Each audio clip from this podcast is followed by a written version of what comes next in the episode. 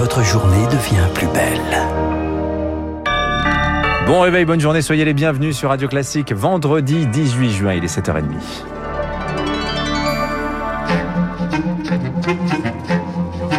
6h30, 9h, la matinale de Radio Classique avec Dimitri Pavlenko. Et c'est un plaisir d'être en votre compagnie jusqu'à 9h. Le journal vous est présenté par Charles Bonner. Charles à la une ce matin, les régionales. Dernier volet de notre euh, rubrique ce matin à deux jours du scrutin. Focus ce matin sur la formation professionnelle. Les régions accompagnent, financent les formations des demandeurs d'emploi et des jeunes en difficulté. Un rôle essentiel en pleine relance de l'économie. L'emploi représente euh, tout de même 11% du budget des régions en 2020, Émilie Vallès. Les régions n'ont plus en charge l'apprentissage, ce qu'elles déplorent, mais pour favoriser l'emploi sur leur territoire, elles ont encore la main sur la formation professionnelle. Elles en choisissent les orientations, explique Philippe Célin, vice-président de la Fédération de la formation professionnelle. La région décide des financements, donc de la volumétrie des demandeurs d'emploi qui seront formés. Ensuite, le choix qu'elles font dépend des besoins économiques de leur région. Si je prends l'exemple de la Normandie, il y a toute la question de l'agroalimentaire, il y a toute la question de l'industrie. Il y a des régions qui peuvent avoir par exemple des sous-effectifs dans le secteur sanitaire et social. Ils vont accentuer des formations d'infirmières. Il est pertinent que ce soit à l'échelle des régions que ces orientations soient prises au plus près des réalités du terrain, mais on peut améliorer les choses, analyse Laurent Munro, vice-président en charge de la formation à l'UDP, organisation patronale. Il n'est pas normal qu'on ait autant de gens qui soient demandeurs d'emploi et que par contre on ait autant d'entreprises qui recherchent des collaborateurs formés. Il faut juste qu'on arrive à avoir une vraie politique euh, volontariste pour qu'il y ait des partenariats efficaces entre les branches professionnelles, les organismes par exemple, Pôle emploi et c'est aux régions de piloter tout cela. Et selon lui, il faut aussi informer beaucoup plus les élèves et les étudiants sur les métiers porteurs. Les régions ont un rôle majeur dans l'orientation professionnelle des jeunes. C'est aussi l'une de leurs compétences. Émilie Vallès, et dans cette campagne des régionales, une absente, la culture, étonnement des professionnels du monde du spectacle. Plusieurs acteurs ont signé une tribune, c'est le cas de Louis Lachenal. Il est le directeur de l'Opéra de Rouen et du syndicat professionnel Les Forces Musicales. C'est avant tout un appel aux citoyens à se mobiliser pour aller voter. Il ne faut pas oublier ces élections régionales et départementales. C'est un enjeu pour nous, pour la culture, d'une part. Deuxièmement, on va interroger un peu plus précisément encore les candidats. Qu'entendent-ils de faire de la culture à l'échelle des territoires? Nous, on est absolument convaincus que la culture est un des éléments euh, moteurs du développement des territoires. J'espère qu'on aura des réponses un peu plus précises sur ce qu'ils entendent mettre en place en termes d'évolution, en termes de politique culturelle à l'échelle de ces nouveaux territoires. Le Lachenal avec euh, Victoire Fort. En revanche, bonne nouvelle, la fête de la musique va se tenir presque normalement.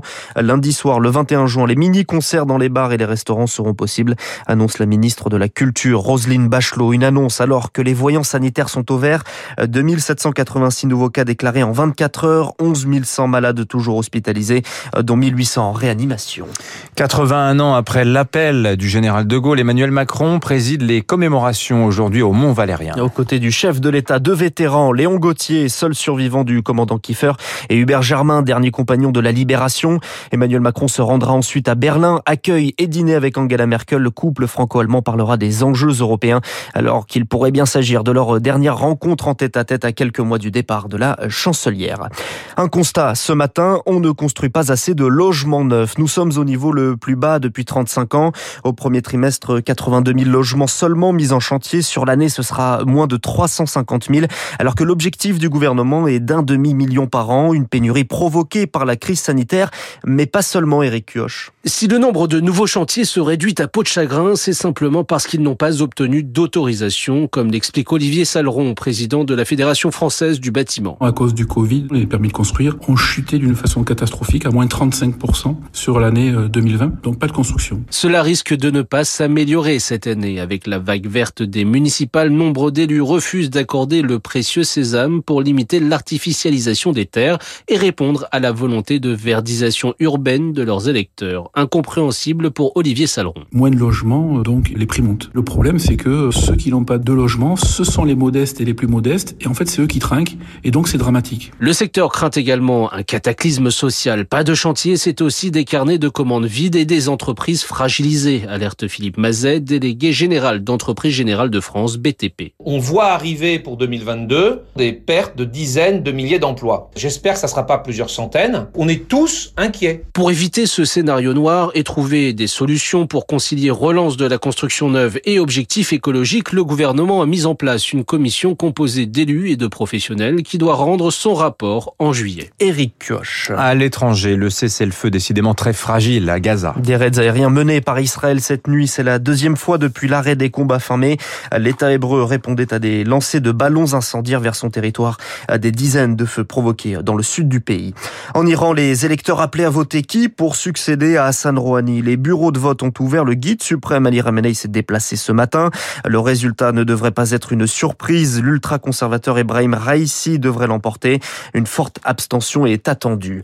Réunion d'aide d'urgence hier à Paris. La communauté internationale au chevet du Liban et de son armée. Le pays incapable de payer ses soldats, mais, mais plus globalement, toute la population est frappée par la crise, selon le politologue Ziad Majed. Un salaire qui valait 800 dollars euh, il y a deux ans, il est aujourd'hui euh, divisé par 10 tandis que les prix n'ont pas changé. Euh, une grande partie des pharmacies, les étagères sont presque vides parce que le Liban importe 81% de médicaments. Il y a très peu d'essence dans les stations. Euh, il n'y a d'électricité que 4 à 6 heures par jour dans certaines régions. Euh, en grande partie, cette crise est due à la corruption de la classe politique et à sa médiocrité. Ziad Majed avec Marc Tédé. Puis on termine avec le sport et la Belgique et les Pays-Bas qualifiés pour les huitièmes de finale de l'Euro. Aujourd'hui, trois matchs. Suède, Pologne, Croatie, République tchèque et le derby entre l'Écosse et l'Angleterre à 21h. Merci beaucoup Charles Bonner. Elle court la rumeur en ce moment dans Paris. Le Plaza Athénée aurait trouvé le successeur d'Alain Ducasse, hein, le chef trois fois trois étoiles, euh, céderait sa toque au chef euh, M6, Jean Imbert. Comme quoi, peut-être aujourd'hui, les étoiles, c'est plutôt à la télévision qu'on va les conquérir. Jean Imbert, qui nous parle euh, du sport. Tenez, écoutez. Dans le sport, si on gagne la Coupe du Monde ou si on gagne un Oscar ou n'importe quel truc, ou quand on a une étoile Michelin, on veut toujours continuer. Voilà, moi c'est pareil, j'ai gagné, voilà. Mais maintenant, j'ai envie de me remettre en question euh, continuer à essayer de faire des beaux plats au quotidien. Parce que ça, c'est encore plus dur que gagner Top Chef, je pense. Voilà, des beaux plats au Plaza Athénée, il faudra en faire pour, euh, eh bien, au moins arriver au niveau de son prédécesseur quand même. Alain Ducasse, 23 restaurants, 3 fois 3 étoiles, joli CV. Il est 7h37 sur Radio Classique. Dans un instant, les spécialistes, on va parler de cette présidentielle fermée en Iran avec Emmanuel Faux et Bernard Sananès, le président d'ELAB, sera avec nous pour parler des régionales. 7h37.